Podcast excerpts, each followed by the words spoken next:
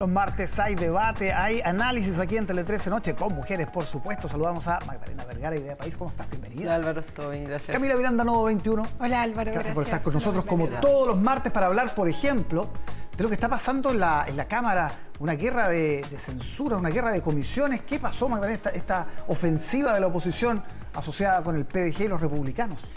Sí, bueno, yo creo que el- o sea, lo que queramos poner como sobre la base de todo es que debiéramos estar buscando la posibilidad de generar acuerdos, generar gobernabilidad frente a todos los desafíos que tenemos hoy día en el país.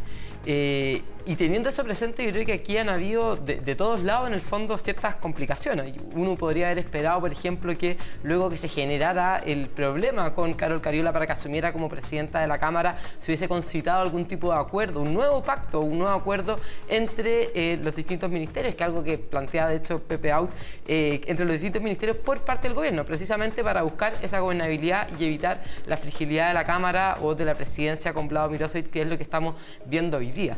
Eh, y aquí creo yo que se han simplemente eh, tensionado las cosas de tal manera que, claro, se presentan estas censuras de las comisiones, que en todo caso es un mecanismo que se ha usado frecuentemente, no solamente es algo que están usando hoy día la derecha, sino que si nosotros veíamos hace años atrás, en general es algo que es una práctica usada.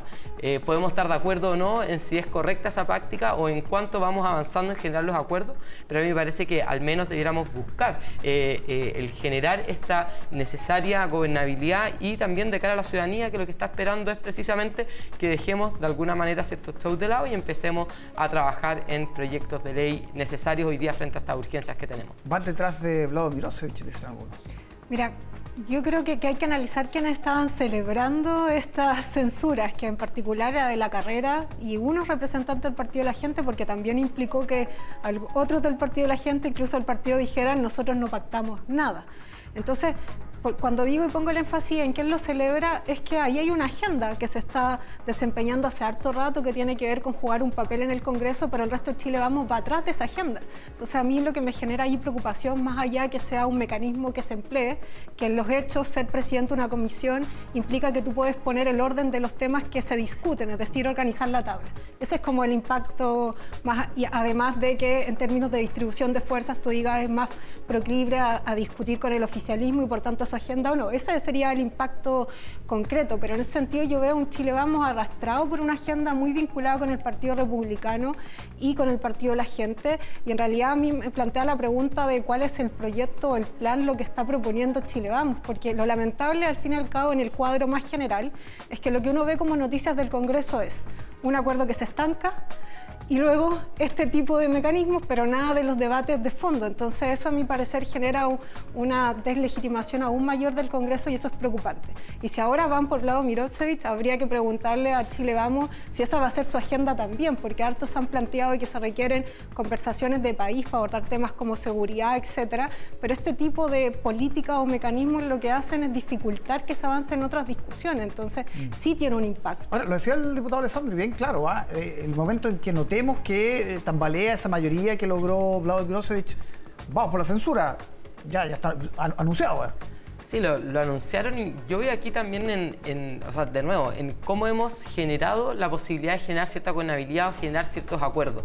Luego del 4 de septiembre era claro que de alguna manera había cambiado el contexto político que había dado paso al acuerdo inicial que permitía las presidencias, que permitía la presidencia también eh, de Carol Cariola. Y efectivamente tampoco por parte del gobierno hemos visto que haya una agenda o incluso por parte de quienes hoy día están en el Congreso liderando las comisiones, una agenda que ponga las urgencias necesarias, que pongan tabla los proyectos de ley. Entonces eso también va generando esta presión por parte de la derecha, incluso eh, si uno lo ve también en lo que está ocurriendo en el estancamiento del acuerdo constitucional. Entonces hay una, obviamente hay una serie de lógicas, yo en general no es que uno esté de acuerdo con este tipo de mecanismos, sin embargo son prácticas que se usan como medidas de presión también para poder avanzar en ciertas agendas y para poder generar ciertos eh, también como cambios dada la distribución que hay hoy día también de las fuerzas políticas, que eso también tenemos que tenerlo presente Sí. creo yo en estos casos. Ya que lo mencionas, vamos para allá directamente y les hago la pregunta. ¿Para dónde van las conversaciones constitucionales? Se suponía que este martes podía haber humo blanco, en fin, nada de eso. Yo creo que está estancado, así que es difícil decir va para allá o para acá, porque básicamente hoy día se vuelve a un punto de alguna forma cero, aunque se anuncia la constitución de una comisión técnica para evaluar instrumentos electorales, al fin y al cabo lo que vuelve a estar sobre la mesa son tres mecanismos que venimos discutiendo hace un montón de tiempo, incluso antes de, digamos, el proceso de la convención constitucional, que es una comisión mixta, que es una 100% electa o que la redacte de plano un órgano nombrado por el Congreso. Entonces volvemos, a mi parecer, a una situación donde es difícil dialogar con esos mecanismos después de más de 76 días eh, de conversaciones.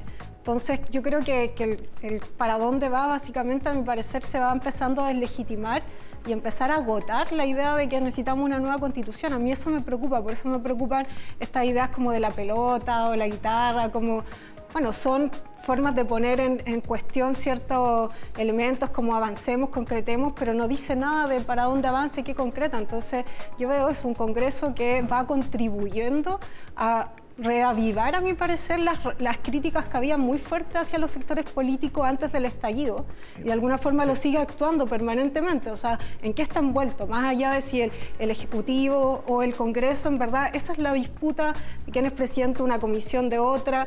Entonces creo que eso da malas señales en el sentido de que hoy día tú necesitas generar acuerdos amplios para plantearse cómo seguimos adelante como país y la discusión que vemos es esta. Entonces a mí eso me genera preocupación y veo también con preocupación que no avance y que básicamente haya una especie de desgaste del que tema aparecen, constitucional. Que aparecen ideas sobre, sobre la mesa, eh, la secretaria general de la UDI hablando de reformas en el Congreso, cuatro séptimos, eh, hoy día Amarillos también planteando la posibilidad de que el propio Congreso designe expertos, o sea, olvidarse de un órgano 100% electo. Eh, ¿qué, ¿Qué está pasando ahí, Magdalena? Sí, yo, creo que efectivamente hay un estancamiento en la discusión y yo creo que también de los distintos grupos están tratando al menos de leer lo que busca la ciudadanía, porque tampoco está fácil. Hoy día hay un número importante de ciudadanos que ya no se siente tampoco tan identificado con un cambio constitucional y eso también creo yo que hay que recogerlo y dar ciertas salidas. Eh, ahora bien, a mí me parece que efectivamente estamos llegando a cierto consenso cuando aparecen una serie de otras discusiones que obviamente lo van entrampando. Eh, a mí me parece que queramos avanzar efectivamente a una situación más mixta que era que se había planteado que había mayor consenso entre que al menos estaban liderando las discusiones que venían ya desde hace bastante tiempo. En eso creo que yo que oficialismo, Chile Vamos estaban bastante dispuestas a esa situación, un, órgano de expertos con también eh, convencionales electos o, como se fuesen a llamar a futuro.